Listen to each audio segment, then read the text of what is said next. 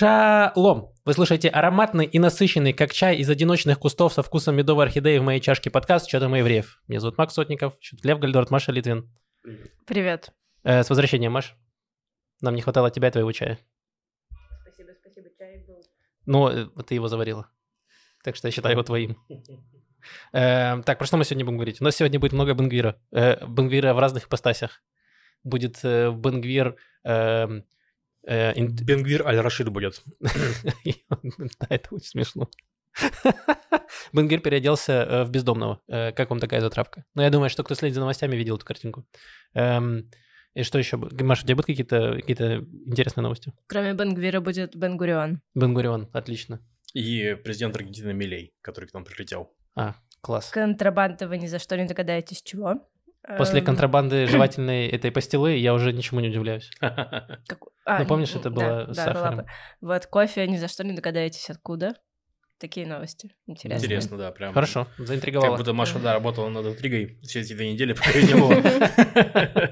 Лев, че- над чем ты работал последнюю неделю? Что у тебя происходило интересного? Но вообще интересно было, мы съездили в Хайфу, и там сделали классный Alex Smokes. Э, Всем привет, кто там был, кто нас слушает.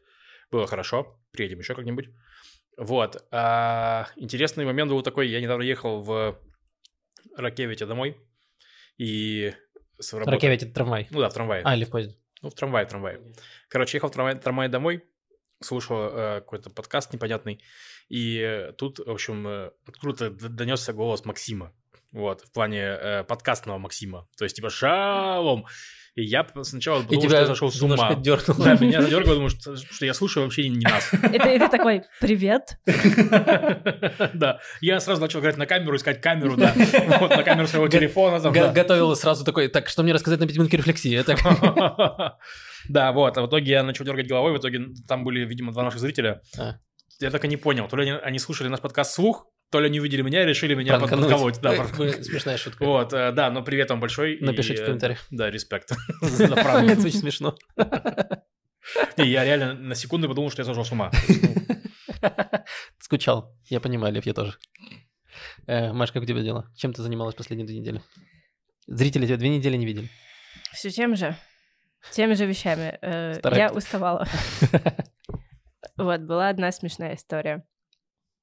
Я захожу к своим старшеклассникам, и одна девочка говорит мне, давай, давай, говорит, отменим урок, все, что ты запланировала, мы это отменим. И Я, ну, мне уже нравится, она продолжает. И ты вместо этого меня научишь, как по-русски говорить слово «голубь». Ну, я, конечно, начала ее учить, как по-русски сказать слово «голубь», а это не самое очевидное слово. Э, И она пытается его произнести, у нее получается не очень, и весь класс тоже начинает пытаться произнести это слово, и в результате я стою, а вокруг меня 15 человек такие «гол, гол, гол», и я э, жду, пока они начнут искать свою прелесть, все 15. А почему слово голубь? Эм, Там, значит, такая история, что у нее бойфренд русский, и они сидели на И его семью скамеечке. унесли голубя. Да, именно так все и было. И теперь И- она хочет Теперь, отомстить. пока она не назовет их, их настоящим именем, они не вернут его. Еще нужно сшить э, 15 крапивных рубашек. В общем, он увидел, они сидели на скамейке и увидели голубей, и он сказал, о, голуби. И она сказала, что? Он говорит, ну, по-русски голуби — это там голуби. И она попыталась э, научиться этому слову и не смогла. Ну да, это есть некоторые слова, которые некоторые национальности, ну, в плане, не могут произнести. Я помню, в ТикТоке, мне кажется, есть такой э, тренд, где ирландцы говорят, э, я уже не помню какую фразу, Eleven. Не-не-не, не Eleven. Ну, Eleven понятно, но там, там она более, там более сложная, но все еще меня тоже я могу и произнести, а ирландцы не просто вообще у них их разваливает эта история. А слово голубь реально сложное, потому что это конец, который вот это бе- э, это же помню- не бе, это пе. Оно да, оглушается. голубь, да. У нас был в КВН э, миниатюра голубь-мутант, и был чувак с очень плохой дикцией, который должен был просто ее объявить, и он натурально не мог это нормально сказать. Он голубь-мутант. И, Короче, мы там потратили очень много времени. Вау. Я вспомнил, э, была очень тупорылая реклама в Украине в начале 2000-х была э, телефонного оператора какого-то, и там был э, голубь, которого, который разрастался и превращался в огромного. То есть ты типа пополнял счет и кормили голубя, и он разрастался огромным и был размером с планету, что-то такое. Короче, безумно. Да. Э, Я надеюсь, в следующий раз ты будешь объяснять им, как произнести слово э, «поляныйте». Э. Я не смогу. Э, ну, интересно, дети иногда вспоминают о том, что я знаю русский язык. Они, э, ну, мне прям, мне прям странно, что для них это не очевидно. Э, и один мальчик, он меня все время спрашивал разные слова, как будет это, как будет то. Я иногда ему отвечала, иногда говорила, пожалуйста, перестань, хотелось бы заняться здесь английским языком. Вот, и я, не я хочу забыть ему... русский, не напоминай мне об этом. И он очень хотел узнать, как сказать по-русски gas station, и я сказала, нет, нет, все, хватит, хватит, мы теперь начинаем учить английский язык. Но он был умный, это был семиклассник, он открыл Google Translate, узнал, и потом сидел и весь урок просто повторял «бензоколонка» с еврейским акцентом, «бензоколонка». Эм... Вау, удивительно, ну, приятно, к чему, приятно, к чему когда... готовит израильская школа. Приятно, Непонятно. когда дети чему-то хотят учиться, да, да, даже если это слово «бензоколонка». У меня один коллега очень горд, что он знает слово черепаха. Вау. Удивительно. Непростое слово. Да. Пишите в комментариях. Э, Каким, Каким словам? знаете? Свое любимое слово. Нет. Э, каким словам вы учили э, иностранцев? Учили иностранцам, либо каким словом вы гордитесь? Надеюсь, там будет не очень много слов «Россия». Москва. Армия. Ракета. Фу. Путин. Господи. Ладно, Максим, что у тебя интересного было? Э, значит, э, у меня в компании осенью должен был быть корпоратив, который у нас называется Fun Day, потому что мы все должны, э, у нас всех должен быть фан хотя бы раз в году, один Fun Day. И он должен был быть 8 октября. 7 октября напал Хамас, и компания логично решила, что 8 э, октября ехать э, в аквапарк нелогично. Вот. Было бы странно, где ты едешь по горке, спускаешься, и в другом параллельно смотришь в телефон новости. Вот. Зато если бы у нас... Но зато, зато, если ты 8 октября едешь в аквапарк, э, там можно спрятать свои слезы. Это во-первых.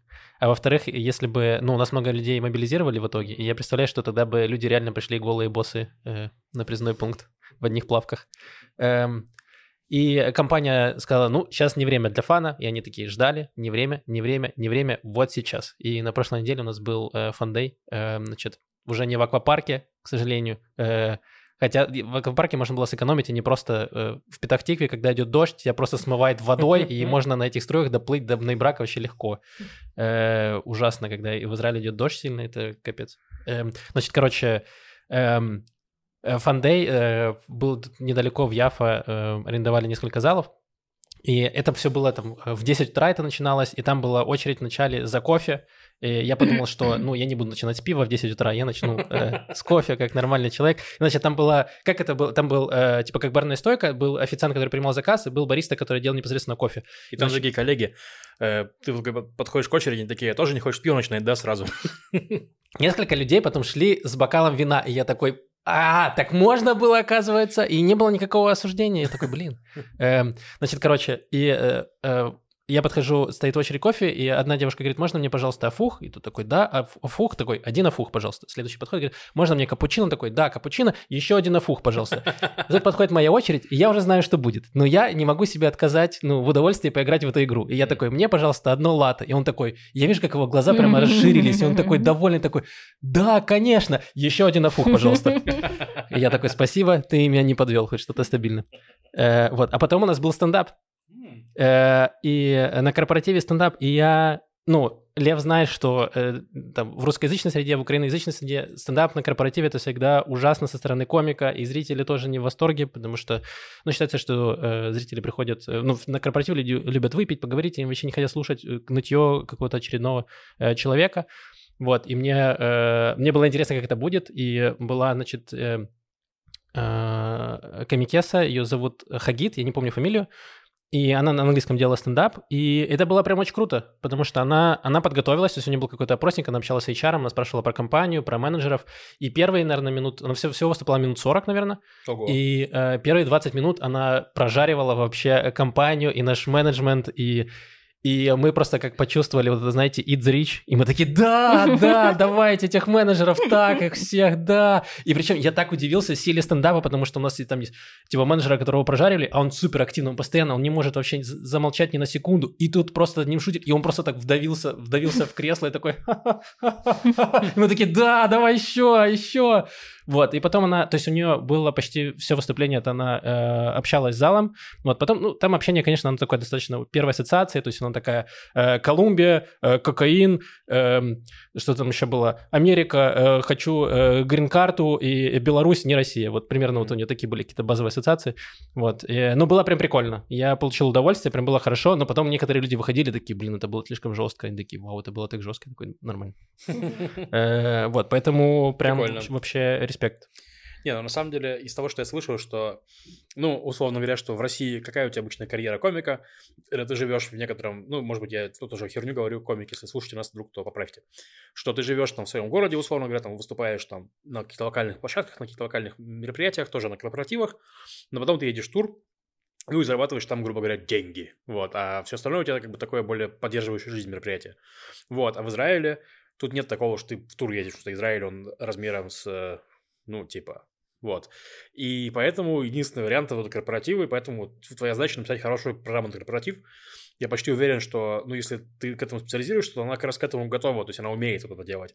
У нее наверняка куча резин на корпоративных этих самых, потому что она просто она подходит к HR и говорит, у вас есть кто-нибудь то очень говорливый? Она такая, да, вот он, вот он, тот такой, а, ну все, и просто поменял, знаешь, себе Джон набил, короче, вот, и по- поехала. Ну да, нет, видно, что она очень опытная, но просто мне сам понравилась эта структура, как она все это ну, Ну да. сделала, то есть это все рабочее, то есть э, обычно там на корпоративах просто люди выходят комики и рассказывают свои обычные шутки, и часто, и это плохо работает. Вот, а здесь она прям, у нее шуток ее было прям мало, то есть она где-то цеплялась, там она такая, а кто, у кого есть дети? И она такая поспрашивала людей, и потом сама свою там историю рассказала или еще что-то. То есть э, это, в, принципе, то есть нормально. Но она все грамотно сделала, то есть она удерживала внимание все 40 минут, что достаточно редко бывает на Ну корпоративах. все, Максим, подаем это предложение в Кадирскую Сюзанну, сделаем им нормальный корпоратив. Нормальный стендап на корпоративе. Да, блин, возможно, это потом все внимательно слушают, потому что это был корпоратив в 10 утра. Вот, возможно, и она сама, и она сама тоже такая, блин, ну, обычно э, эти шутки, эти шутки вечером заходят лучше. Эм, Ну вот, что, перейдем, анонсы. Чё, Анонс. Можешь сказать что-то? Нет. Окей. Всё. Хотела Э, спросить, Максим, выпил ли ты пиво после стендапа? Я выпил и до стендапа, М. и во время стендапа, и М. после стендапа я тоже выпил пиво. Э, В конце-то концов. парням. Спасибо большое, я старался. Я получал фан из всех возможных источников. Да. Эм, Анонсы. Так, Значит, есть грандиозный анонс. да. Это э, лайв-запись нашего подкаста. Мы такие практиковали, э, мне кажется, последний был год, да, полтора назад, год назад. Год назад. Да, в общем, эм, это можно, туда можно купить билет, э, прийти послушать нас, и там еще у нас всегда есть вторая часть для зрителей, где мы общаемся с зрителями, и у нас есть, ну, э, дополнительное. Отвечаем на вопросы, еще что-то обсуждаем в неформальной обстановке. Вот, это будет э, 7 марта. В четверг в Тель-Авиве. Мы зал скажем позже, у нас есть несколько вариантов. Мы, мы- давайте так, мы сделаем хитрым. Выложим билеты, а там в зависимости от того, сколько их купят, решим, в каком зале мы будем выступать. Если что, арендуем э, Может быть, чисто здесь. Да, может соберемся быть, чисто здесь соберемся, у нас есть стулья, да. Я, кстати, домой принес фактуру 30 стульев, так что соберем вас дома, напоим чаем орхидея медовая, да? Э, Да. Одиночные кусты с ароматом медовой орхидеи. Да. Эм, так что, э, да, э, приходите, обычно всегда это проходило клево. Вот, да, постараемся снова возобновить эту, Порочную практику. хотел сказать традицию, ну, или порочную практику. Да, э, живых записей. Вот билеты, ссылка на, билет, билет- ссылка на билеты будет в описании. Патрон- Голубь, голубь. Голубь, голубь, голубь. Еще хотел сказать, что патронам э, бесплатные билеты, там нужно быть второго тира, кажется, патроном, да? Наверное, да. Там Второго в- ти- Да. В, в Патреоне написано. Да, Вот. э, да. Так что э, обычно подписка на Patreon стоит дешевле, чем билет, так что вот Да. подпиши- подпишитесь на Patreon, если вы хотели. Да, сэкономить хотели. Вот, э, еще анонс в эту субботу. И, в принципе, каждую субботу мы продолжаем делать мероприятия разной степени прикольности. Почти все прикольные. Все прикольные. В Но эту в разной степени. Да, в, этой суб- в эту субботу будет э, вечернее шоу. Это... Это в какой степени прикол будет? в степени В кубе? 2х, да. В квадрате? Да, А, потому что в эту субботу у нас будет два ведущих. Э, раньше я был ведущий, а в эту субботу будет два, два ведущих. Я и секретный. Вот. Секретный ведущий? Секретный ведущий. Вау. Да. А секретный, потому что ты еще не знаешь, кто это будет, или ты Нет, хочешь я знаю, кто сохранить это интригу? будет. Да, я хочу сохранить интригу. Вау. Э, да, в принципе, все знают, кто это будет, но я не хочу... Я э, не знаю. Я это не будет. знаю. А, ну хорошо. Тогда все, кроме вас, знают, кто это А будет. ты в чате для патронов напишешь? Э, нет. Короче, ладно. Это будет Юра Муравьев. Успокойтесь. Ну, Вау, Юра Муравьев мультизадачный, он будет и, продюсировать техническую часть. Ну, вот это был вопрос, потому что он занят продюсингом, но с другой стороны, он будет соведущим, то есть он не, готовится к шоу. То есть я в основном готовлюсь. Он будет, ну, в плане он готовится, но в меньшей степени. Вот, и он будет... Готовится, но не к шоу. Э, не, ну он, он технически готовится. Но он будет, грубо говоря, отвечать на чат, за, за- за чат на Ютубе, чтобы это было более интерактивно. Потому что мы в прямом эфире выходим. И, ну, и докидывать там в процессе. Вот, посмотрим, как будет. Я наде- надеюсь, будет хорошо. Да, приходите, пожалуйста. Вот. А следующую Спасибо, субботу... что раскрыл секрет. Да, как мы развели льва очень Да быстро. вообще просто. Но Но- эти глаза я не могу им долго ничего утаивать. Эм, Так, и в следующую субботу это будет шоу Саши Гришаева. Билеты, надеюсь, что выложу к выходу подкаста. В следующую субботу это не в эту, которая будет. Да, через, неделю, через неделю. Вот, да, это будет э, интересно тоже. Это будет, короче, Вот это интригующе. да, там будет, в общем, это будет э, интеллектуальная игра, Вау. в которую играют комики на сцене. Ого. Э, интеллектуальная игра с элементами ДНД, в которую играют комики на сцене, а зрители в зале Шок. получают удовольствие и прикалываются. Вот такая, Кайф. такая Я ц- хочу, концепция. хочу прийти и получить удовольствие. Это Вот. 17 Мне тоже. получается, Это будет да? Это будет, да, Через 17 субботу, через субботу 17 17 числа. Да, да, да, так и будет. Вау, звучит, э, звучит потрясающе. Да, такого у нас еще пока не было. а, Интересно. Никто еще пока не получал удовольствие. От игры в ДНД из, из присутствующих в зале. Все так. Э, По традиции мы начинаем с новостей на, на фронте. Э, Лев, что происходит? Ну, э, происходит Лев, то, что когда закончится война? никто не знает. Но, грубо говоря, армия продолжает зачистку в хан Юнисе пока что. Все еще не начали в, в Рафиахе воевать, хотя обещают и готовят почву к этому. Нетаньяху заявляет, что мы вот-вот-вот-вот настолечко, вот настолечко близки к тому, чтобы замочить весь Хамас. То есть э, уничтожены 18 из 24 батальонов э, Хамас и так далее. Тут как бы э, я не спорю, что в плане армия делает там хорошую работу и так далее. Просто все еще вопрос, э, что будет дальше. Он, ну, то есть он как бы... Мне, мне кажется, что это не, не- замещает э, уничтожение батальона Хамас как организованной силы. Не замещает э, следующего вопроса, что делать дальше, потому что если их там оставить, то они там ну, восстановятся просто. Еще через там, 10 лет будет еще 24 батальона Хамас. Вот. Эм, из э, такого, из грустных новостей, что на Нью-Йорк Таймс вышла заметка, что по данным Цахова, по-моему, 31 человек из тех, которые сейчас числятся в заложниках, там, мне кажется, 136 человек, 31 уже, они знают, что они погибли. Вот, и что про, про это уже проинформированы семьи, и что про еще 20 человек Цахал э, подозревает, но сомневается. Вот. Э, Цахал в ответ, ответил на эту заметку, что тех, про кого точно знали, они объявили не сказали семьям, а тех, кого нет, ничего не знаем, ну, то есть данные не, не подтверждены. Вот, э, ждем, что, что там будет. И опять-таки про- продолжаются разговоры про эту сделку, про парижскую. Я про нее в прошлый раз более-менее подробно рассказывал. Хамас буквально, мне кажется, вчера прислал свои, или сегодня даже, прислал свой ответ на эту сделку. Вкратце, Хамас э, треб- Ну, то есть там условия, они закрыты для публики. Но условия понятно, что они отпускают заложников в каком-то порядке. Израиль отпускает э, террористов из тюрем в каком-то порядке. И в каком-то порядке, значит, тоже... Ну, в смысле, в каком-то порядке просто закрыты дан- данные, не то, что я там генерализирую. То есть и как-то там э, Израиль не, во- не воюет в это время. Ну, это то, что я видел, э, писала Ксения Светлова на канале, то, что там в ливанской газете вышло, значит, э, Хамас сам прокомментировал в газете, значит, информацию, и они хотят, чтобы международные страны стали гарантом Израиля выполнения сделки о перемирии, значит, что Израиль должен вывести все свои войска, и кто-то должен оплачивать полностью реконструкцию газы, э, финансирование, э, восстановление, кучу всего, освободить полторы тысячи заложников, в том числе и тех, кто отбывает пожизненное, э, пожизненное наказание за убийство евреев. Ну. Заложников это они так называют заключенных. Да, я говорил, я имел в виду зак- заключенных, да. Эм, поэтому, ну, пока непонятно. Да, ну, то есть камень- Израиль сам не, не комментирует. Не, Израиль сказал, что Хамас потребовал, чтобы были гарантии, что война прекратится после этого сделки. Что Израиль не готов давать такие гарантии, потому что, ну, цели войны не, не изменились. То есть наша цель это уничтожить Хамас как э, полити- политическую силу, которая ну, властвует в секторе и вернуть заложников. То есть если мы заключаем перемирие, то, как я и говорил, все идет к тому, что снова вернется Хамас. И из еще хороших новостей на этой неделе, таких промелькнувших более-менее ну, в смысле, имеется в виду, что, ну, да, пардон, нехороших новостей. Короче, из, из хороших новостей в этой ни, ни- нифига не, не хорошей серии, что я несу. Я не знаю, какую серию ты смотрел. Серия А, короче, там Ювентус, ладно. Хорошо, нет. Я хотел сказать, что э, Египет, из Египта пришло такое сообщение, что Египет готов э, ввести полицейские силы в сектор Газа, если их об этом попросит э, палестинская автономия. но при этом, но если Израиль будет просить, то мы не готовы. Вот, это все очень технический момент. Но это позволяет вырисовать некоторый контур будущего этого самого. Звучит обнадеживающе. Да, то есть если это египетские полицейские силы, которые там контролируют сектор газа, саудовские деньги и так далее, как будто бы вместо Хамаса что-нибудь будет, ну, удобоваримое, скажем так. Ну, Вот, хотя бы временно. интересно. Да, да. Э, да, это Вот. хорошая новость.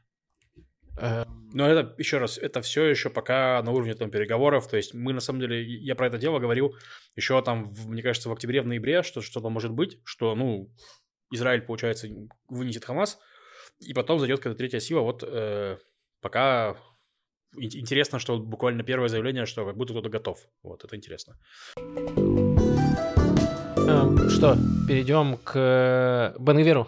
Бенгвире. Бенгвире, да. Э, Значит, э, он дал э, Wall Street Journal интервью, Бенгвир. Такое не часто происходит. Во-первых, что у него берут интервью, э, западные СМИ, во-вторых, то, что он дает.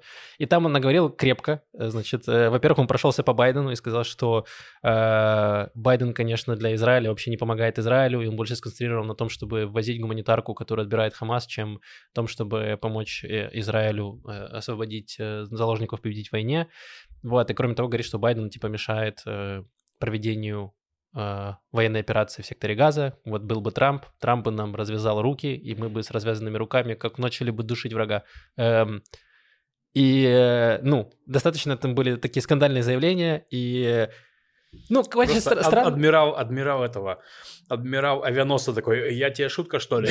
Я тут Да, и просто, ну, странно, там Байден говорил, что я сионист, он поддерживал Израиль, и он ну, много делает, и вышли там, значит, Ганс критиковал э, Бенгвира, потому что он подрывает э, вообще... Да, Байден такой, я сионист, Бенгвир такой, слабак. Слаб- слабый сионист не нужен. Господи. Э, ну, какой-то сионистый дед. И Лапид, естественно, прокритиковал, а Биби... он просто высказал, он не, не говорил в лицо, но он такой, пожалуйста, типа, не мешайте мне, типа, налаживать отношения с Америкой, мне не нужно никаких подсказок, я сам справлюсь. Не, ну он там чуть жестче сказал, мне не нужны посредники общения с Америкой. Да, но- Помощники там что-то Кто- такое кто- он кто сказал. это сказал? Биби сказал, мне нужны помощники общения с Ну, Америкой. конечно, он же в другой лиге. Да, но даже он даже не мог лично сказать Бенгвиру, ничего высказать. И А э, если мы не нужны помощники, то почему э, мы, как налогоплательщики, оплачиваем этот огромный штат э, работающих на него людей? это во-первых. Может быть, он как-то сам справится? Реально. Во-вторых, там еще Бенгвир наговорил, естественно, что он... э, его идея э, решения проблемы с э, секторе газа — это э, добровольное переселение палестинцев. Он сказал, что мы, значит, профинансируем их, чтобы они уехали куда-нибудь все. Да, потрясающе часто происходит в мире добровольные переселения, просто люди такие, точно, всю жизнь хотели жить не дома. Дайте нам 300 долларов, и мы поедем. Да, Ну, э, вообще говоря, ну, дома как такового большинства палестинцев больше нет. Ну да, есть такое. Ну, короче, это, это не работало... Ну, и- про жителей Газа ты име- имеешь в виду. В смысле, запад- на западном берегу все еще есть дома. Да, да, э, жители Газа. Э, ну, короче, это не работало 50 лет, не работало 30 лет, не сработает сейчас, и все говорят, что это так, ну, сами палестинцы на это не согласятся. Эм, и... Да, ну, там в целом количество согласных на это очень мало среди всех вообще. Но я говорил, что это такой... Да, и я хотел вот э, в контексте того, эм, как, в какой ситуации находится Бенгвир, э, он просто держит, очень крепко держит Нетаньягу за все, что, за все, что может держать. За все, что торчит. За все, что торчит, абсолютно. Потому что ситуация получается такая. Прямо сейчас Нетаньягу э, премьер-министр, но если будут перевыборы, то он не останется премьер-министром, потому что Нетаньягу больше всех проигрывает э, в голосах. Ну, то есть его по сравнению с прошлыми выборами он очень сильно теряет. Бенгвир не теряет ничего, он, по-моему, даже набрал по опросам, он, он набрал один или два мандата плюс. И э, получается так, что если он выгоняет Бенгвира из коалиции, например, Биби, хотя Лапид все говорят, что ну давай убирай Биби, убирай, не Биби, господи, Биби, убирай, убирай Бенгвира, потому что смотри, что он делает, он делает кучу заявлений, которые вредят, он э, делает заявления, которые вредят отношениям с Америкой. Все, но Биби не может сделать, потому что как только он выгонит э, Бенгвира, то будут перевыборы, и на которых Биби не изберется премьер-министром, скорее, и, возможно, отправится в тюрьму. И получается так, что э, Бенгвир сам... Же. Да, и Бенгвир, и Бенгвир такой понимает, что э, Биби не нужны выборы, и он может крутить его как хочет, потому что Биби ничего ему не сделает. Ну да, и он, получается, и Бенгвир тоже, он находится в ситуации, что он находится в коалиции, при этом ничего он там сделать не может. Он не в кабинете войны, который принимает основные решения. Он там министр, да, но, условно говоря, он, ну, короче, не то, что у него там много власти и влияния на то, что происходит. То есть он был мини- ми- он министр там, внутренней безопасности, но у нас тут сейчас до внутренней безопасности вообще дело, ну, не первое в плане, первое это внешнее, и поэтому он там вообще никак. Да, да все, что делает Бенгер, как будто он просто эпатирует максимально и пытается вот э, своих сторон, типа, активизировать вот более праворадикальных, которые Да. правее Биби, чтобы, смотрите, вот я, мне просто не дают, я бы сейчас вообще всех бы порешал, вот так вот бам-бам-бам-бам-бам, мне просто не дают эти слабаки. Все так. Э, И Поэтому, Байден. да, он там сидит, сидит пытается на- на- набрать себе максимального какого-то влияния вот на этом всем. Потом, что коалиция явно развалится, и он точно уже не будет у власти, но вот заберет себе какой-то электорат. И вот что интересно, что непонятно, когда закончится война, и непонятно, будут ли перевыборы. Потому что, как мы уже выяснили, э, Биби и Ликуду эти перевыборы вообще не выгодны Да. никому. Э, Бенгеру как будто тоже, потому что, да, он может набрать больше, но тогда он не будет в правительстве. Да, он там говорил в интервью, что он к этому готов, он говорит, что моя политическая карьера только начинается, и все в порядке у меня. Вот, но все равно, наверное, ему приятнее быть министром, чем в оппозиции. И поэтому может получиться так, что у нас не будет перевыборов, бюджета не приняли, то есть э, коалиция может и не распасться сама по себе. Нет, все может быть. Но она очень непопулярная, то есть и как бы там э, ее непопулярность, и там был недавно как раз опрос, и большинство израильтян считает, что не должно быть такого, чтобы коалиция досидела до конца, до 26 года. Это будет, ну, то есть не то, что... А какие рычаги А давления? мнение большинства израильтян влияет на что-то? Э, мнение большинства израильтян влияет, конечно, у нас демократия, и если будет большое количество людей, которые... Я сейчас объясню. Это будет э, расти давление, грубо говоря, на ликудников, которые понимают, что чем дальше... То есть все, все понимают, что, ну, грубо говоря, этот Биби держит эту коалицию, вот, чтобы она держалась. То есть это ему придется, приходить, придется идти на какие-то уступки тому же Бенгвиру Мгм. и так далее. То есть Ну, будет... то, что сейчас в том числе Ну, то, что происходит. происходит, да. И очевидно, что это сильно сказывается на Ликуд. И если это будет сказываться на, на мандаты Ликуда отрицательно, то будет давление со стороны ликудников, которые понимают, что он их топит. Ну, в плане, грубо говоря, вот у нас сейчас, пом- помнишь история, что э, должен был Абиркара, министр, вернуться в Кнессет, а его место должно было освободить один из младших ликудников. Так вот, но по текущим опросам, получается, вот э, все места с 19 по 34, которые сейчас в Кнессете, они в следующих Кнессет не упадут. Они лишатся работы. И, очевидно, эти люди максимально замотивированы как-то это... Чтобы коалиция не развалилась. Нет, они... Ну, а в следующем Кнессете они просто пролетают нафиг. Так они так А так полетят. они- Нет, они думают на будущее. И у них возникает мотивация, значит, выйти с заявлением, что все, нет, идем на выборы, мы против. И там, условно... И ты думаешь, что после этого Ликут наберет снова 34 мандата? Так нет, но они могут в какую-нибудь фракцию отколоться в отдельную, типа как Сар сделал, например. У, него, у Сара, ну, то есть, Сар, конечно, он не выиграл от своего откола, хотя черт его знает, но, грубо говоря, когда Сар, Сар э, это бывший ликудник, который вышел из э, Ликуда и сделал партию Текла Хадаша, который набрал там 5 или 6 мандатов, что-то такое, сам, сам, сам без, без Ликуда получается, то мотивация людей из, в Ликуде сделать такой ход, она будет усиливаться. То есть, и не факт, что это они это сделают, но это давление тоже изнутри будет разлагать. Вот. Такая аналитика от меня. Ну ладно. Э, Потому что я в какой-то момент был, вот, я был оптимистично настроен про то, что да, значит, как только война закончится, будут перевыборы, а потом э, э, я вот тоже услышал все эти аргументы, что, значит, а может и не будут перевыборы, я такой, блин, а действительно, то есть у нас были, у нас было много недель протестов, где тоже было, там, сотни тысяч выходили, и как будто это, это давило, конечно, на правительство, но не то чтобы сильно, то есть они там частично даже судебную реформу начали э, принимать. Эм, и тут Не, ну как тут будто очень сложно. много внешних факторов, очень сложно прогнозировать, потому что, во-первых, если Биби удастся там стабилизировать ситуацию или курс снова начнет расти, то этого давления не будет и могут дожить.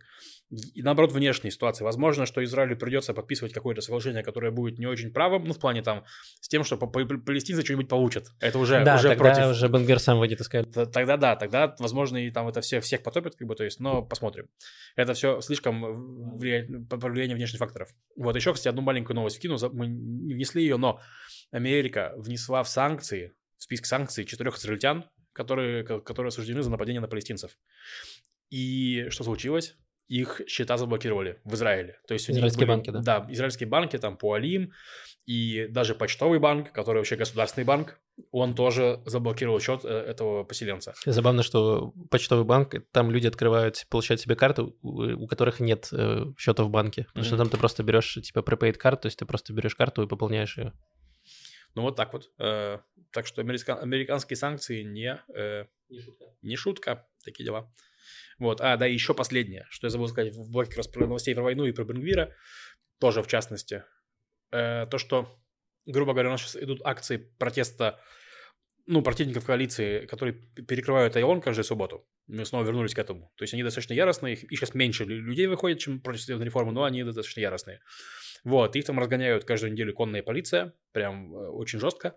И одновременно с этим есть акции э, тоже э, родственников семей заложников около КПП Керем Шалом, где они не пускают газу грузовики с продовольствием. То есть их мотивация такая, что типа никакого продовольствия в газе до э, освобождения заложников. То есть это, скажем так, боевое крыло.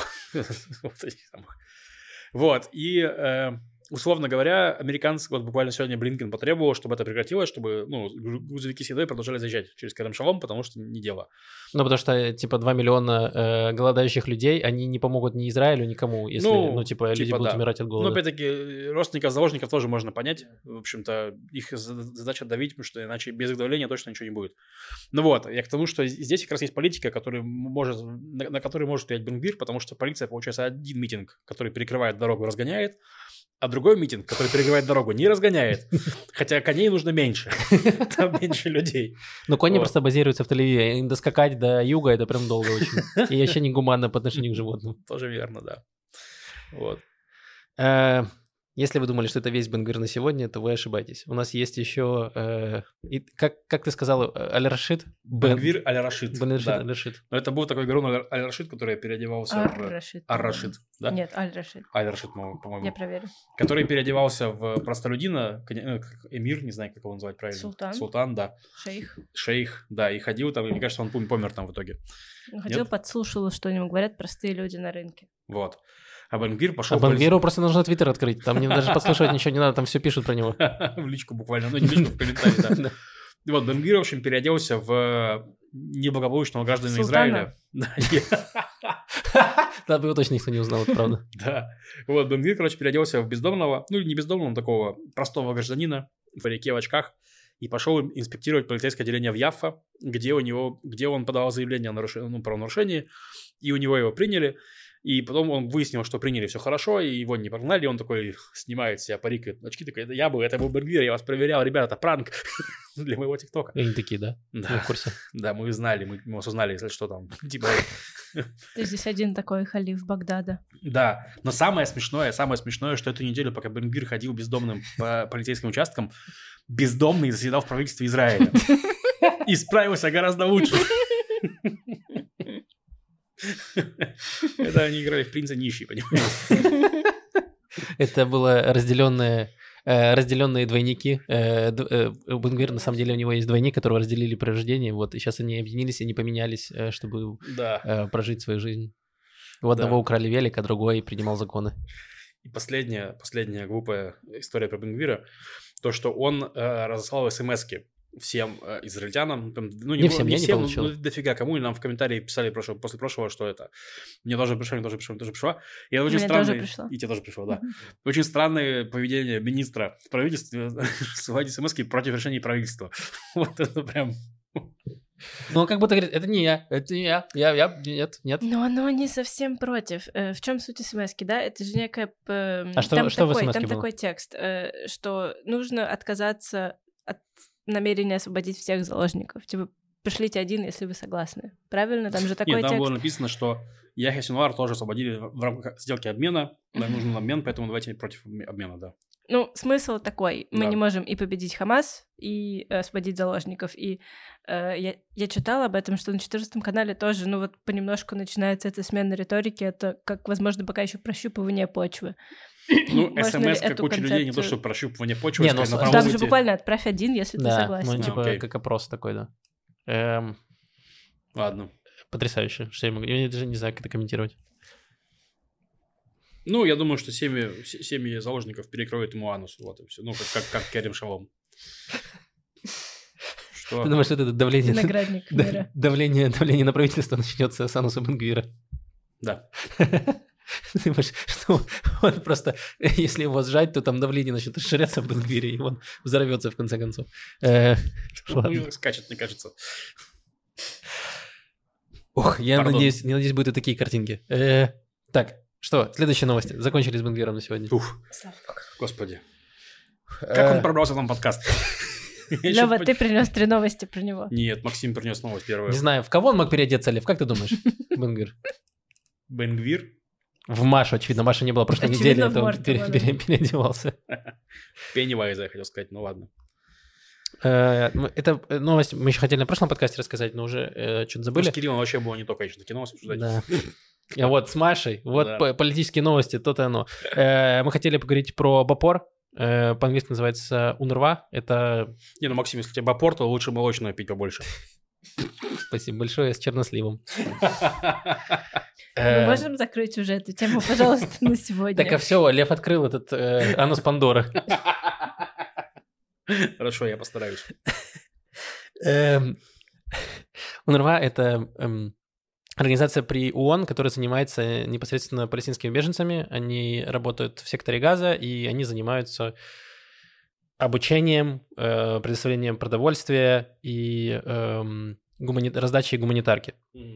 И Израиль давно э, критиковал эту организацию за то, что она э, э, расширяет антисемитизм внутри сектора газа, что у них там учебники, где есть всякие антисемитские, э, антисемитские риторики и сообщения, и в том числе работники БПОРа очень часто в социальных сетях там призывали к убийству евреев, и многие из них э, радовались э, атаке 7 октября, и после этого Израиль даже предоставил доказательства про то, что э, 12 людей, 12 работников БПОР непосредственно участвовали в терактах, то есть они э, прятали заложников и э, прятали тела убитых израильских солдат, участвовали, и еще больше тысячи, по-моему, 1200 людей 1200. были так или иначе замешаны в, с, э, С рабо- работе с Хамасом, да. Да. У, у многих там, у половины вообще всех работников ППОР есть какие-то друзья или родственники в Хамас, а 1200 прям непосредственно сотрудничали с Хамасом, так, так или иначе.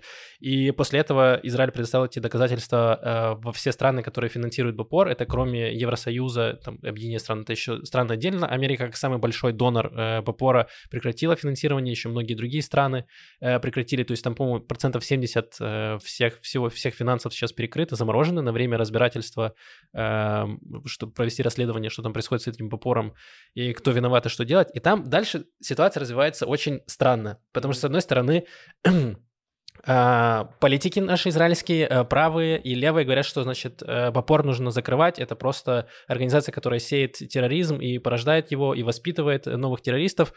Но, с другой стороны, а, Израиль как государство и армия говорят, что нельзя закрывать Бапор, нужно продолжать его финансировать, потому что у нас нет другой замены, у нас нечего предоставить. Если вы сейчас закроете Бапор, то у нас будет опять же сотни тысяч голодающих людей, которые непонятно что будут делать и будут куда будут ломиться, через какие заборы и куда побегут э, э, сотни тысяч людей.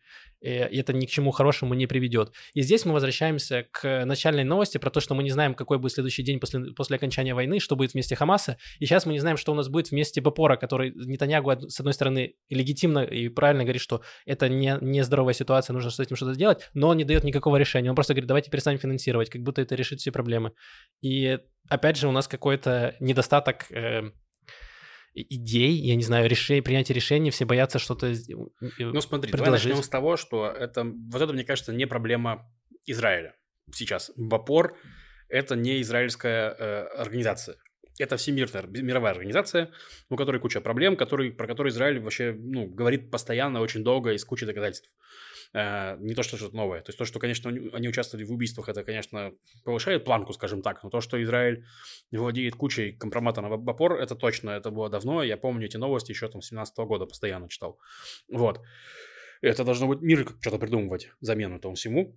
Да, нет, ну просто как Израиль должен себя вести. Он, с одной стороны, говорит, э, а давайте вообще закроем его, а потом они говорят, нет, вообще закрывать не надо, что-то мы передумали, Мгм. поторопились. Кажется, не было такого, что давайте закроем. Были, была эта информация использована в Гаге, верно? И поэтому все вдруг такие, о, действительно, что-то не то происходит с э, Бапором. Нет, там, по-моему, предоставила, насколько я читал, э, Моссад армия предоставили прям огромную папку э, расследований доказательств того, что работники Вапора участвовали непосредственно в террористических атаках и замешаны с Хамас. То есть это не- в Гаге этого не было. мне. Ну, я очень хочу сказать, что, во-первых, мне кажется, что ни- ничего не противоречит, не, не противоречит ничему. У Бапора есть, э, как, условно говоря, вот emergency штуки. Типа это они оперируют э, шелтерами, э, палаточным городком, они возят в газу там муку, еду, э, ее дистрибуцией и прочее занимаются. Есть вещи, которые более продвинутые, то есть там госпитали, это э, школы там и так далее. Вот, и учитывая, что в Газе там сейчас идет война, и там сейчас не до госпиталей, тем более почти все они эвакуированы, не до школ там, не до всего, ну, то есть очевидно, что пока что э, они будут использовать ресурсы БАПОР для того, чтобы возить и распределять гуманитарку, но нужно какое-то следующее решение, э, без, желательно без этого агентства внутри газа, если будет там условно вот то, Ну что вот. мы говорим. Проблема в том, что его нет, и ник- никто его... э, Нет какой-то альтернативы. И то есть э, хотя бы мы должны уйти от популистических заявлений некоторых политиков, которые говорят, давайте его закроем. То есть, ну вы не можете закрыть и потом несколько лет разрабатывать новое решение. Вам прям нужно сейчас с этим что-то делать. Э, я не думаю, что это А большая кто, кто проблема. организовал Бапор? Он. Он. Это еще в 40 там, 50-е годы, мне кажется. Ну вот э, после... Там же еще кажется, очень да, сильно их 50-е. критикуют за то, что, типа, это единственные палестинские беженцы, единственные беженцы, которые в третьем поколении беженцы. То есть были разные ситуации с беженцами, и их решали так, что дети беженцев уже не беженцы, они уже где-то граждане, там, проще, где-то там... Да, это уникальная себя. ситуация, и многие как раз Израиль очень долго критиковал за то, что БПОР искусственно э, не давал, оставлял их беженцами, то есть не позволял им дать. То есть там как работает? Ты получаешь гражданство какой-то страны, ты перестаешь быть беженцем. И они таким образом давали вот этот статус беженца, и который передается по наследству, и там вообще очень, там очень сложная ситуация. Вообще БПОР — это уникальная э, организация, потому что э, у ООН есть другой отдел, который занимается беженцами, в принципе, всеми вообще в мире Мгм. беженцами. И есть отдельную сделали организацию только для палестинских беженцев. То есть нет такого прецедента в мире. Это вот еди- единственное, это вот э, палестинские беженцы.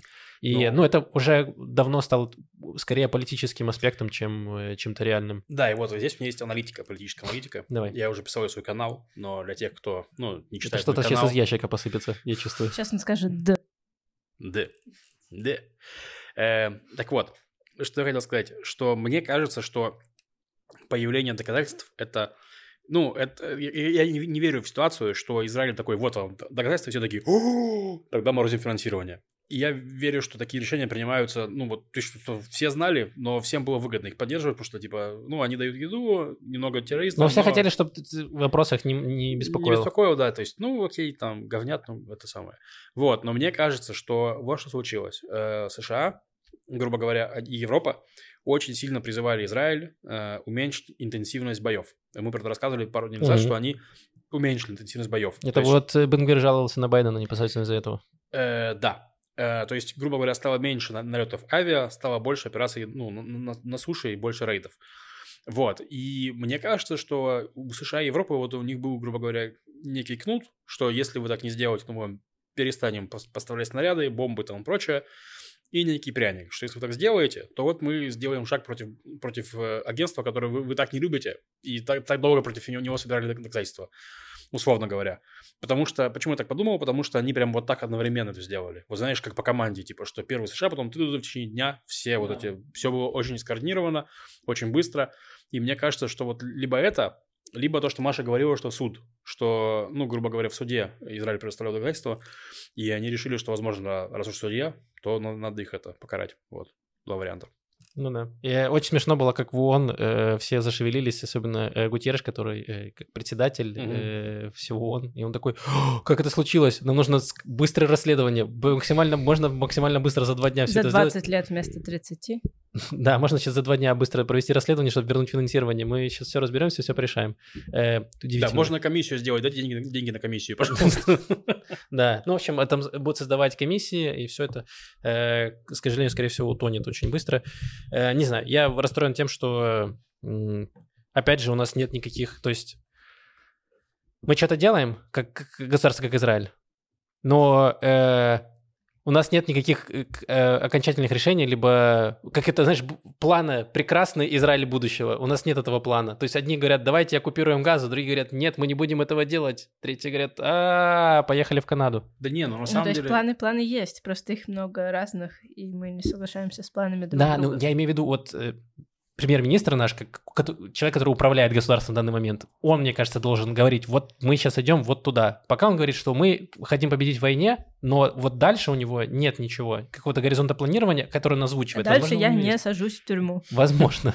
Ну вот, да, В, собственно эт- говоря... в этом и проблема, что он думает только о том, что он не сядет в тюрьму. А нам что делать? Ну хорошо, ты не сядешь в тюрьму, И а мы ты чё? не садись. Спасибо большое, Маш, я постараюсь. Я сделаю все возможное. Не, ну тут я думаю, что из-за того, что мы живем в демократии, грубо говоря, и на самом деле планов очень много, так-то. Есть план Бенгвира, добровольное выселение палестинцев, вот. Это, это, скажем так, минус 500. На Марс. Да, вот, э, вместе с Илоном Маском, он там красным вась-вась, да. Вот, а есть, условно говоря, план, э, э, ну, давай, давай скажем, план Аббаса, что, Махмуда Аббаса в плане, что, э, ну, и США там, допустим, что делаем палестинское государство в Газе и в, э, значит, ПНА, я правлю, э, и мы там вот э, на, на этих условиях заключаем мир с Израилем. это план плюс 500. Ну вот. А реально что будет между этими вариантами? Сильно зависит от всяких разных там условий, и в какой-то момент придет время решать. И то есть тут как раз Нетаньяху, он не хочет себе отсекать никакие, видимо, Вот, он самые... ничего не хочет решать, и в этом проблема, потому что... Эм...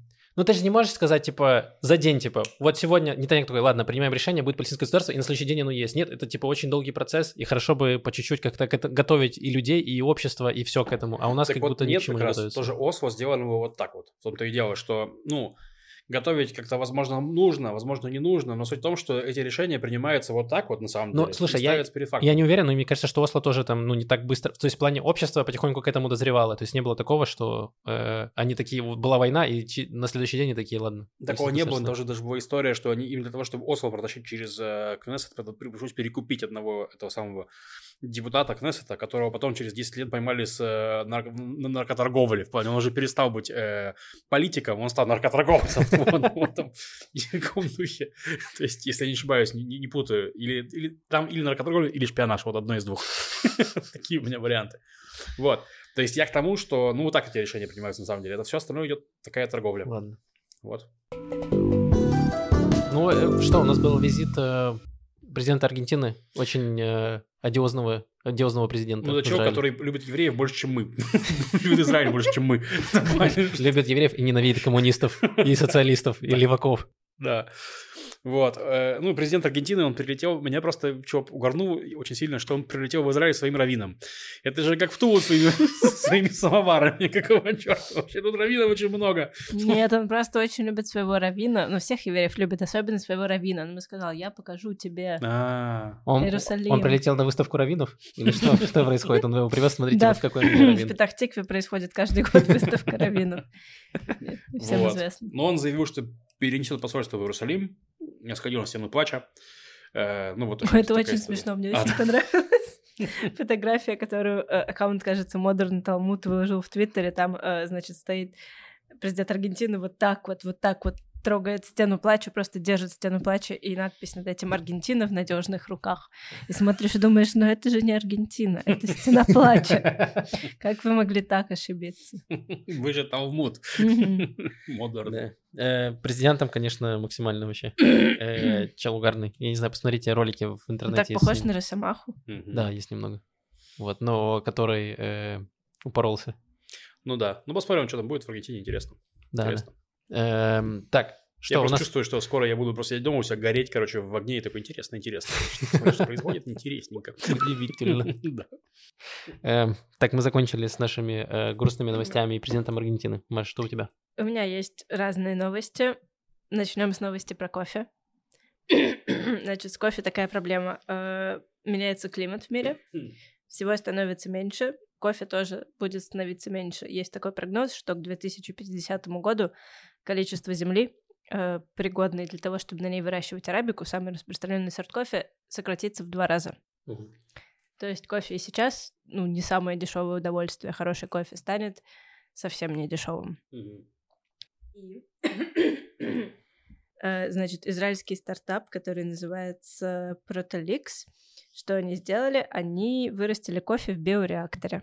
Yeah. А, значит, это культивируемое клеточное производство. Как я понимаю, процесс примерно такой же, как когда в пробирке выращивают мясо или что там. Э, mm-hmm. То не сразу в пробирке, а фух выходит, да? Эм, почти. В общем, они берут клеточку, э, э, они берут экземпляр, образец клетки из э, растения, зерна растения, наверное, mm-hmm. и потом Я не опишу. Пожалуйста, почитайте статьи, где специалисты рассказывают. Я не смогу описать, но они выращивают из Короче, из искусственно просто созданное кофе, да? Мгм. Зе- Да, Зерна. такие, господи, господи, господи, а, мы сделали кофе, мы сделали офигенный кофе, просто скорее бы наш продукт на рынок. А, оказалось мифедрон, да? Там есть несколько проблем. Эм, Первое, что это не дешевое производство. Ну, то есть все производство не дешевое. Э, Производство в биореакторе не дешевое, потому что там э, в целом используется сахар, но на сахаре это все выращивается, но используются какие-то другие вещества, э, и все это тоже недешево. Вот, но с другой стороны используется гораздо-гораздо-гораздо меньше воды, которая нужна для орошения, Мгм. то есть непонятно, что дешевле. Эм, вот, и, и, значит, из этой компании ученые, ученые представители говорят, что в целом, да, выгодно. До этого считалось, что выгодно. Ну, удивительно, если бы они образом- такие, мы сделали компанию, мы сделали кофе, но оно вообще невыгодно, не покупайте его. Технология хорошая, но... Не, ну, Ну, если честно, мы какой-то ерундой занимались три года. не, просто мы сделали авианного солдатика, но он стоил триллион долларов. Ничем не отличается от натурального авианного солдатика, но... Но мы сделали его из пробирки. Блин, конечно, его купят за 3 миллиона, возможно, даже на 5 на аукционе. Вы что, не знаете, как работает рынок искусства? Это да.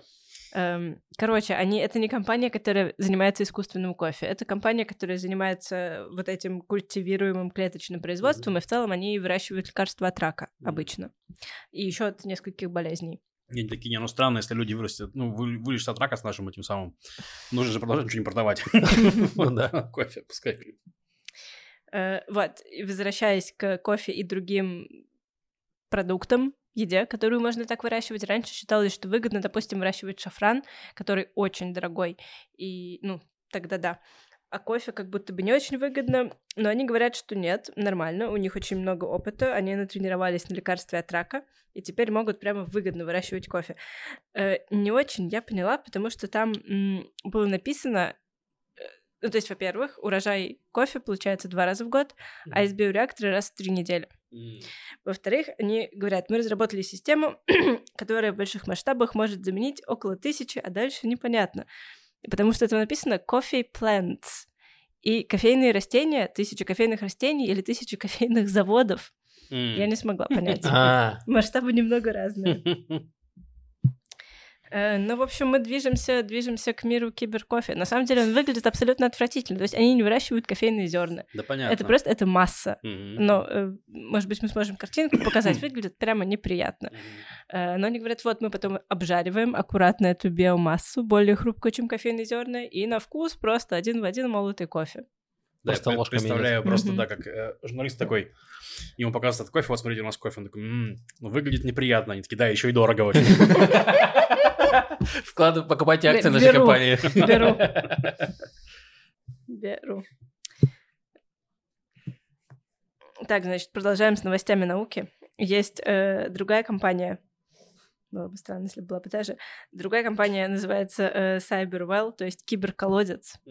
И они борются с антисемитизмом. Блин, это же получается, кто отравил колодец? Это кибер-еврей отравил киберколодец. Есть ли вода в этом колодце? Маша, вот в чем вопрос. В этом колодце есть шесть с половиной тысяч антисемитских высказываний. Ты можешь зачерпнуть ведром и начать репортить. Э, В общем, это, ну, очевидно, не знаю. э, Это агрегатор нейросеть, что это агрегатор, да, агрегатор антисемитизма, агрегатор э, постов из э, социальных сетей, Твиттера, Инстаграма в основном, Ютуба, возможно, Фейсбука, э, который собирает, довольно хорошо собирает э, антисемитские высказывания, при этом еще он умеет сразу понимать, э, противоречат ли они политике платформы. И ты заходишь, у них там прямо такая табличка, и э, вот какое высказывание, его краткое содержание, где оно, противоречит ли оно эм, правилам платформы, да, потому что платформы, ну, не очень хотят, чтобы их обвиняли в антисемитизме. Вот, и ты как... э, я так понимаю, что можно каким-то образом с ними сотрудничать и платформам, и каким-то компаниям, организациям, но как один живой человек можешь просто зайти на этот сайт и начать репортить. Эм, вот, и она, да, отмечает, ну, там, меняется статус у того, что ты репортишь. Причем действительно довольно хорошо работает этот эм, э, это сеть, не знаю, как, как это назвать. а, Киберколодец. ты сказала. Киберколодец работает хорошо, да, спасибо, потому что э, я там открыла несколько постов, и, и в одном там было слово еврей, но оно было написано через типа Jews, там э, J, E, 3, S. А. Но она поняла. Мне кажется, в будущем э, услугами киберколодца будут пользоваться, знаете кто? М. Антисемиты. Они такие, так, мне нужно написать сообщение... Нужно найти друзей. Не-не, мне нужно писать сообщение в Твиттер так, чтобы это не, не нарушало правила платформы. Они такие, так, ну смотрите, замените вонючий на дурнопахнущий и...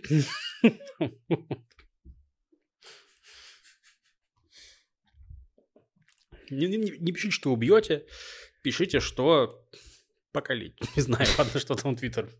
Не-не-не, э, киберколодец все понимает. Короче, можно в этом киберколодце зачеркнуть и обмазаться крепко. Да, да, ну неприятно. Если у вас э, хорошая психика, или вы хотите немножко э, злости, Хотите отчаяться? да, то приходите, оставим ссылку в описании. Блин, звучит прикольно. Так, теперь есть немного новостей про животных.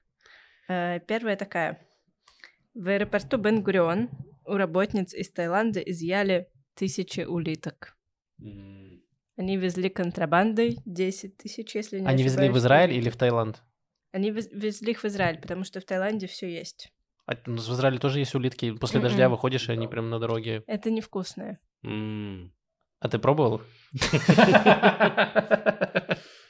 Э, нет, но я видела пост. эм, это пост, мне кажется, из тыквенного латте. Господи, к чему они скатились? Сейчас, Тыквенный латы, ладно, улиток-то зачем есть? сейчас, сейчас, погодите, я найду. Нет, не тыквенный латте. Возможно, и тыквенный латте. Э, Знаете, да, этот канал «Славяне в Израиле»? Да. Ну, такой Ладно, guilty, guilty pleasure, такой, э, такой канал. В общем, и там один человек оставил пост недавно. Э, Значит, он пишет, Смотря на многочисленных улиток... А, его, не просто человек, э, Дон Румата Исторский оставил этот М, пост, так? вау. Это Смотря- знакомый кто-то? Я не понимаю, почему так. Да, да, блин, он знакомый, если ты живет. читал э, «Трудно быть богом Стругацких», А. тогда это знакомый. Э, смотря на многочисленных улиток, высыпавших на улицу после дождя, я глотаю слюну, и в голове моей рождаются три вопроса. Один. Где бы можно было эту красоту купить, чтобы поесть? Даже в знаменитом Кен Кан я их не заметил, а в России они продавались во Вкусвилле и не только. И вообще, геликокультура там весьма развита. Второй вопрос. Я просто жду где. У меня есть традиция. э, Каждую зиму э, перед Новым годом мы, э, я в России ел улиток, а здесь не могу найти. Я захожу в один магазин, во второй, а тут ближайшая улиточная, мне говорят, в Таиланде. Есть да, что-то поближе. просто э, в Фейсбуке новая группа «Улитки в Израиле». 50 в Израиле. Второй вопрос. Можно ли ввиду отсутствия магазинов есть этих? Или велика вероятность подцепить какую-нибудь гадость? Разумеется, если их запечь в бургундском соусе, а не просто так. Э, И третий вопрос. Наконец, если все совсем плохо, и улиток тут нет, никто их не производит и не продает, так может, можно заняться геликокультурой самому? Как вы думаете, будет ли тут спрос на вкусных, аппетитных улиток? Э, да, они не кошерные, ну и так далее. Эм, вот, как будто бы эта новость про Таиландок отвечает Дону Румате Исторскому. Э, в том числе на вопрос, можно ли что-то подхватить Мгм. от улиток, Можно потому срок что в да. тюрьме подхватить. Э, ну, может быть, можно делаться штрафом, но может быть и срок в тюрьме, не знаю. Ну, я, если Э, ты везешь Таиланд. Но улитки вот эти таиландские, они э, переносчики, переносчицы менингита. М, кайф. Это не наши улитки, чужие. Это не Мгм. те, которые выползают. Эм, Да, значит, могут вызвать менингит. Это инвазивный вид для Израиля, поэтому у них улиток конфисковали. Мгм. Если честно, я не поняла, как эти улитки могут что-то переносить, потому что я... э, Они очень медленные. Как можно переносить с такой скоростью что-нибудь? Эм, блин, э, Как ты думаешь, они быстрее, чем курьеры израильские? Ну, Возможно, соревнования, да. Надежнее ли они переносят что-то? хотите, хотите дилемму? Она из подкаста моего любимого, я недавно переслушала. В общем, дилемма такая. Э, согласитесь ли вы получить в подарок 10 тысяч долларов, если к этому, к этой сумме будет прилагаться улитка, которая всегда ползет по направлению к вам, всегда знает, где вы, где бы вы ни находились, и, ну, хочет вас убить. Да, я знаю. И касание улитки смертельно, я слышал эту дилемму. Э, Нет. 10 тысяч долларов мало. Реально, 10 тысяч очень мало. А Да, 100 реально. тысяч долларов. Уже можно Все еще мало. А миллион долларов. Да. Скажи два, и я соглашусь. Не, на самом деле, я- я я и на миллионе хотел сказать, да, но просто мне хотелось быть Я более- возьму полтора и его улитку. Что ты будешь с ней делать? Ну пусть она, пусть две ко мне ползет, я согласен. Эм, Отлично, Лев, ты получаешь 500 тысяч долларов просто так. Вау. Кайф. эм, Интересно. Ну, а, то есть, подожди, улитки, которые они возили, они были съедобные или нет? Да, они были замороженные. А, Я когда увидела фотографии, я вообще не поверила, что это улитки. Они выглядят как, ну, просто пакет камушков. Окей. Но, получается, Ладно, это вы ели замороженные когда-нибудь? Я Тоже ела. Как было? Ну, в бургусском Эм, соусе это было?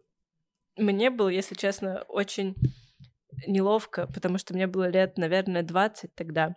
Мы пришли в довольно приличный ресторан с подругой. э, вообще не одетые для приличного ресторана. Ну и, в общем, нам все было очень смешно. И там никого, кроме нас, не было. И мы заказали улиток, и нам принесли какие-то приборы, и мы поняли, что мы не знаем, как ими пользоваться. А, ну, в 20 лет, не знаю, меня, по крайней мере, прямо, ну, я сильно переживала из-за таких вещей. Я там тайком под столом вот так вот гуглила, как как пользоваться этим прибором. Поэтому я вот это запомнила, как я в панике гуглю, а вкус улитки не запомнила. Да, просто им принесли для красоты осциллограф, и Маша гуглила, как им пользоваться.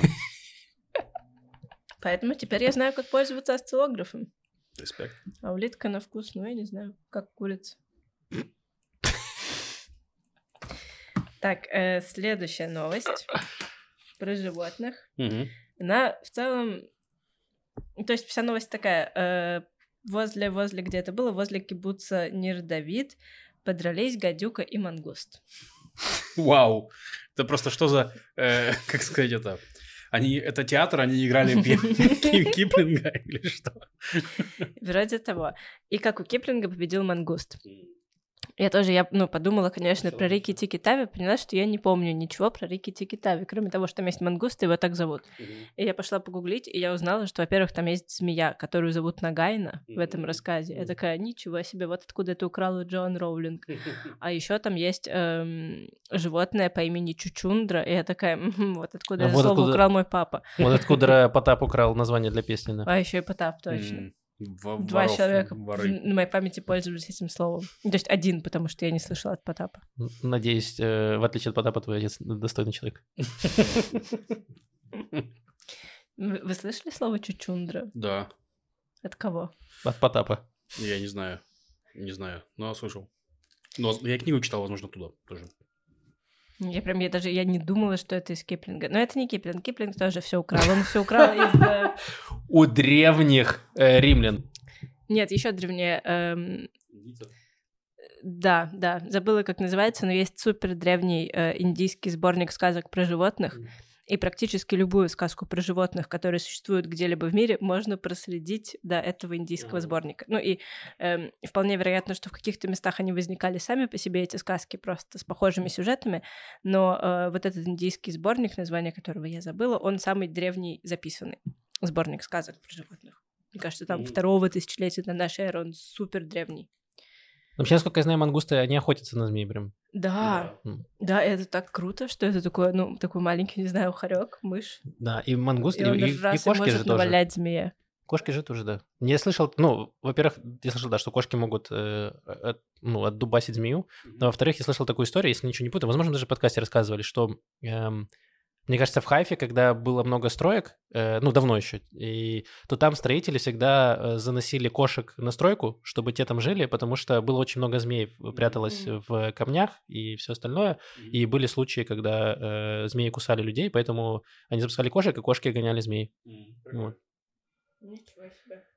Ну, кошка вообще убийца жуткая. В смысле, так-то он мочит всех, кто меньше, меньше, чем кошка. Так что змей вполне маленьких. Вообще, да. Вот я коту насыпаю корм, и он мочит его капец просто. Он давит его всем, всем своим телом.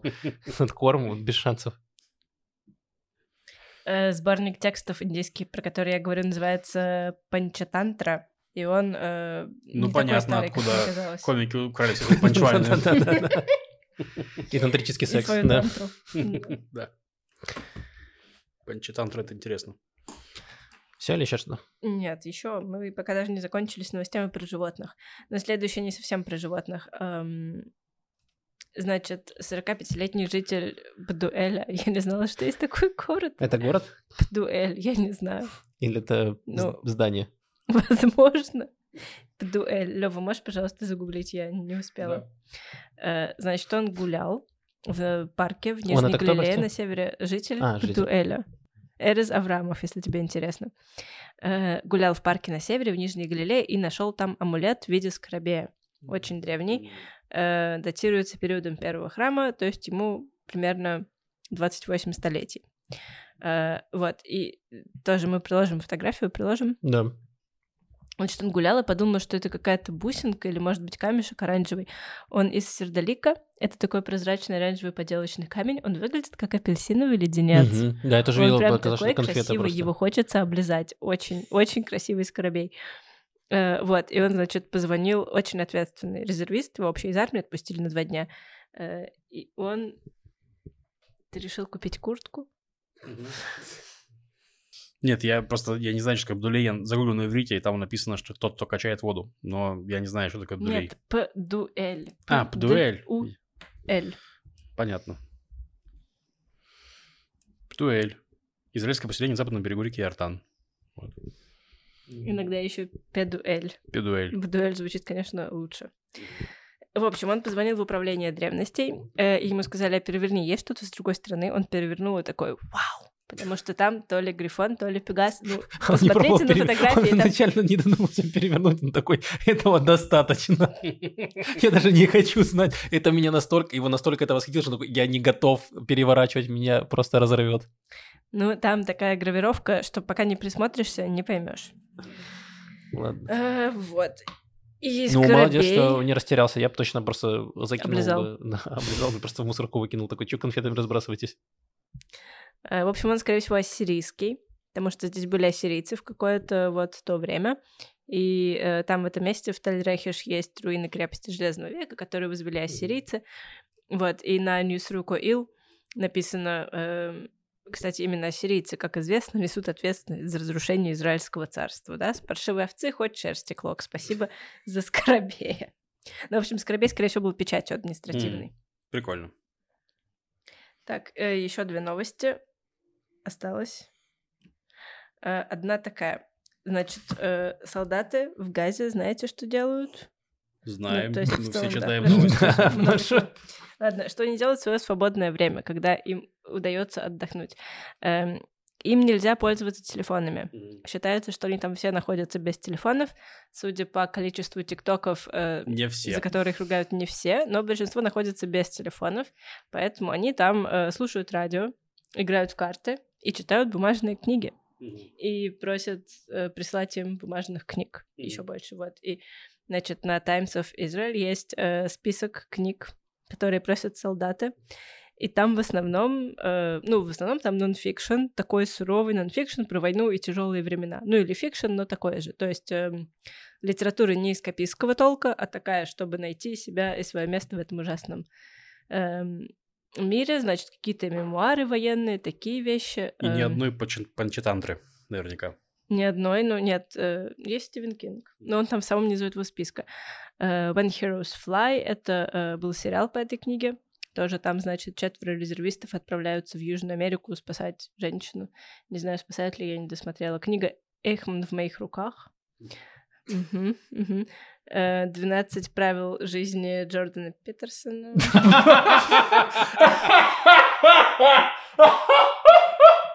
Да, просто ты читаешь. Так, уберись в казарме. Там такое, да? Джордана Питерсона. Ну, это, Ну, это- это же этот- канадский э, э, конспиролог такой немного. Правый, ну, типа, он Да. считается интеллектуал, но он так себе интеллектуал. Ну, короче, сомнительный, да. Очень У сомнительный него самая известная книга «Уберись в комнате», типа, где, ну, типа, начни с себя, там, вот Мгм. это все. Вот. Потом есть книга «Что бы я хотел знать, когда мне было 20 лет». Это актуально. Ну, в целом, да.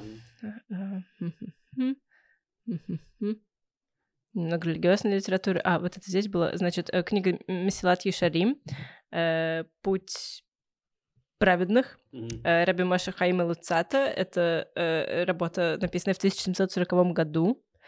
Э, Там о том, как жить, ну, такую моральную, правильную, нравственную еврейскую жизнь. Э, Специально для солдатов было выпущено карманное издание, вот, и э, кто-то ответил, что отлично, вау, действительно, оно еще отлично останавливает шрапнель. Вау. Вот бы им все томики. Шишкова отправить, они остановят артиллерийский снаряд. Ну, э, по какой-то причине никто еще не издал Шишкова для солдат специальным карманным изданием. Э, вот, и еще там есть... Пропустила только что был. А, э, Брэндон Сандерсон. Вот это фэнтези. Единственное фэнтези во всем этом довольно длинном списке. Интересно. Интересно, да. Даже не знаю, что это говорит о нашей армии. Ну, читают, молодцы. Пусть даже и Джордан Питерсон. Все так. Ну и, наконец, последняя новость заключается в том, что на пляж в Тель-Авиве вернулся Бен Гурион. Е, точно, точно, блин. А, это статуя, которую Статуя, где спалили. он стоит на голове, которую сожгли несколько месяцев назад, и все очень расстроились. Ну, как несколько, мне кажется, почти год прошел. Да. Не, мне кажется, полгода. полгода. Ладно. Ну, ну, А, слушайте, прав... это было до мне войны. кажется, чуть ли не весной. Нет, точно было до войны, но война началась там 4 месяца назад. Так что Не, мне кажется, это или весной, или летом было. Ну, ладно, окей, неважно. Да, ну, полгода. давно прошло. Да, прошло время. Это Так, а чё, он выглядит так же? Да? Как новенький? Мгм. Супер. Эм, да. Спасибо, Маша, за все эти новости. И спасибо всем нашим патронам, патронессам, кто подписан на нас на Патреоне. Ссылочка есть в описании. Напомню, что э, у нас скоро будет открытая запись подкаста в Тель-Авиве. Э, покупайте билеты. Э, патронов со второго, э, со второго тира. э, вход бесплатный. Спасибо часовому нарко- на- наркобарону Максиму Кацу. Э, У нас наш- есть вопрос в анонимной форме. Да, у нас есть вопрос в анонимной форме. Дело в том, что в прошлом... Не, не только в анонимной форме, еще в комментариях, и у меня в личке несколько. Дело в том, что в прошлом выпуске я э, сказал одну фразу, причем походя, что я, понимаете, не люблю Максима Каца. Ну и сразу же куча вопросов, почему ты не любишь Максима Каца. На каком Вот. основании? Да. Э, Я с этим человеком поговорил, это просто мой хороший знакомый друг, э, вот, из детства. Очень горячо, ну, знаешь, поспорили, ну, достаточно обстоятельно поговорили, вот, и я понял, что я не хочу публично писать, почему я люблю Максима Каца, потому что это вызовет очень большое обмазывание говном, и я решил компромиссный вариант, ну, но, но очень много спрашивают. Компромиссный вариант я напишу на Patreon пост, почему я люблю Максима Каца, потому что обмазаться говном за деньги я готов. Вот, 3 доллара, 3 доллара, друзья, в месяц, и э, я прям вот Я Как- знаю, я знаю, как будет выглядеть эта улитка, которая будет ползти за львом всю эту всю его жизнь. Лев, почему? Почему, Лев? Объясни. Да. Вот, так что подписывайтесь, буквально, я думаю, что, ну, через пару дней напишу пост. Да. Вот. Еще был вопрос э, от нашего постоянного слушателя Энди, который давно нам, э, дав- дав- давно что-то не писал комментарии. Ра- ра- Рады очень, что вы вернулись. Помню прям с... Ну, в смысле, Энди нас слушает, мне кажется, со времен... Мне кажется, мы- он э, в Фейсбуке пишет, в Фейсбуке, в Ютубе пишет комментарии. Да, в Ютубе, я говорю, в Ютубе, А, в Ютубе, да. Вот, я к тому, что, в смысле, ну, я помню комментарий Энди еще с момента, когда, мне кажется, мы еще в Мышхаусе писались, то есть это давно. Мгм. Вот, типа, сейчас я найду этот комментарий.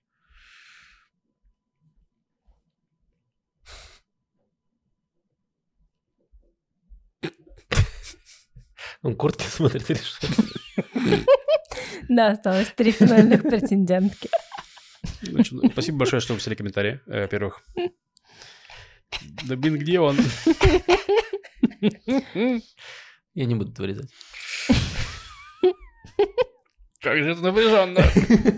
Я не понимаю, где это Ты помнишь хоть одно слово из этого комментария? там Используй просто- Ctrl-F. Короче, он писал... А, вот, вот, нашел, нашел. Все. Давно не задал вопросы. Пора задать парочку. Первый вопрос. Точнее, не так. Помнится, в далекие нулевые начало десятых был такой канал О2 ТВ с рок-музыкой и очень теплыми ламповыми передачами. Почти как что-то у евреев. Так вот, первый вопрос. Кто-нибудь из вас смотрел этот канал? Я нет. Нет, Нет. у меня даже не показывали его. Три нет. Два. Если да, Нет. то как вам была передача «Чего?» Э, Если вам ничего не говорит, то вот третий вопрос. Короткая предыстория. Э, Ребята, Катя, Катя Шок и Витя Любимов из этой передачи просили присылать им бумажные письма и задавать вопросы. В общем, мне удалось прислать и задать так- вопросы, и они ответили. Теперь ответьте и вы. Третий вопрос. Какого цвета рельсы у трамвая? Металлического? Цвета Я хотел сказать стального, но цвета. я согласен, что металлического. Ну что же, мы ответили на этот вопрос, Да, получается. э, спасибо У большое, Лев. трамвая нет рельс. Чего? Есть? Троллейбус не рельсы. Это Трамвай, троллейбус. рель- Да. трамвай у Я не различаю до сих пор трамвай, троллейбусы. Троллейбус с рогами, трамвай с рельсами, Маш. Так они все с рельсами, просто некоторые Олень еще и с рогами. Нет, троллейбус, троллейбус без рельс. Троллейбус это, блин, Да я говорю, у оленя рога есть, ты перепутал. А, у оленя тоже есть рога, ладно. Какого цвета рога у оленя? Ну, это оленевого, Какого цвета море у Гомера? фиолетовое. Нет? Напишите в комментарии, какого цвета море у Гомера, если вы дослушали до этого места. У Гомера не было моря, у него была э, жена и двое детей. А. Так, ну у меня все, больше я никому Да. ничего не обещал. Э, Так было. Э, Спасибо большое, во-первых, что пишите комментарии на Ютубе, это очень помогает. а, вот, хотел сказать, прости. Очень классные все, все шутки, короче, про то, что имя Лев это на самом деле Егор, э, очень смешные. То есть там и про то, что он мультик Егор Лев. Король Егор. Король Егор, да, король Егор. Да-да-да. Очень смешно. И там был комментарий такой недовольный, что зашли бы на Википедию, поняли бы, почему Егор Бортник называет себя Лева Би-2. Я никогда не думал про это. Я думаю, там какая-то история в духе там вот Долгополова, знаете, там про Богдан, типа, что там мы рожали, там вот, и там его Господь сберег ребенка, назвали Богдана, там, ну, мне мама подарила там львиный клык, и я назвал себя Лева. Я такой, ну, офигенная история, спасибо большое, блин. Зашел в Википедию ради этого, елки-палки. Подожди, у тебя какая-то другая история, там как ты стал себя называть Левой. Ну, получается так. Вот. Он- Он взял, он просто набрал кредитов на имя Егор и такой, не хочу их выплачивать. Да. Мне мама подарила клык Егора. И я такой, блин, лучше буду звать Олег.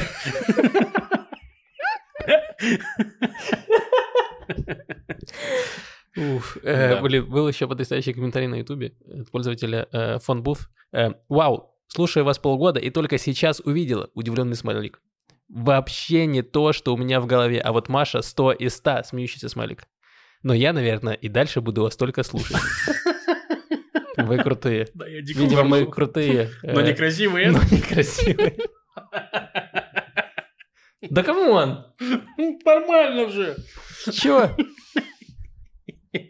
Ладно, и был еще э, история от э, э, слушателя с э, никнеймом Great Marilyn 91 в копилку истории про курьеров. Мы прошлом... Подождите, подождите, а Маша 100 из 100 это комментарий к выпуску с Кириллом Селигеем, который сидит на моем месте, да? Я поняла, Не, это было до, это было до. В копилку истории про курьеров. Мы в прошлом подкасте много говорили про курьеров. Э, Мне недавно позвонил, позвонил курьер и спросил, можно ли просто отправить заказ на лифте. В итоге отправился, ок, выглядело прикольно. Я открываю лифт на своем этаже, а в нем просто стоит пакет с едой. Ну,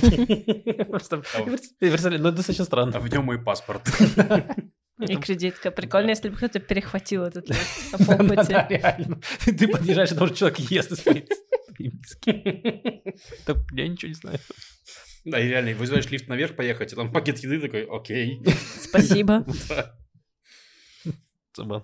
Э, Спасибо большое, оставляйте комментарии, оставляйте их, пожалуйста. Э, Это очень помогает продвижению подкаста. Вот, подпишитесь на канал на YouTube, если вы этого не сделали. Вот, э, берегите себя и свою кукуху. Услышимся через неделю. С вами были Макс, Маша, Лев. Пока-пока. Пока.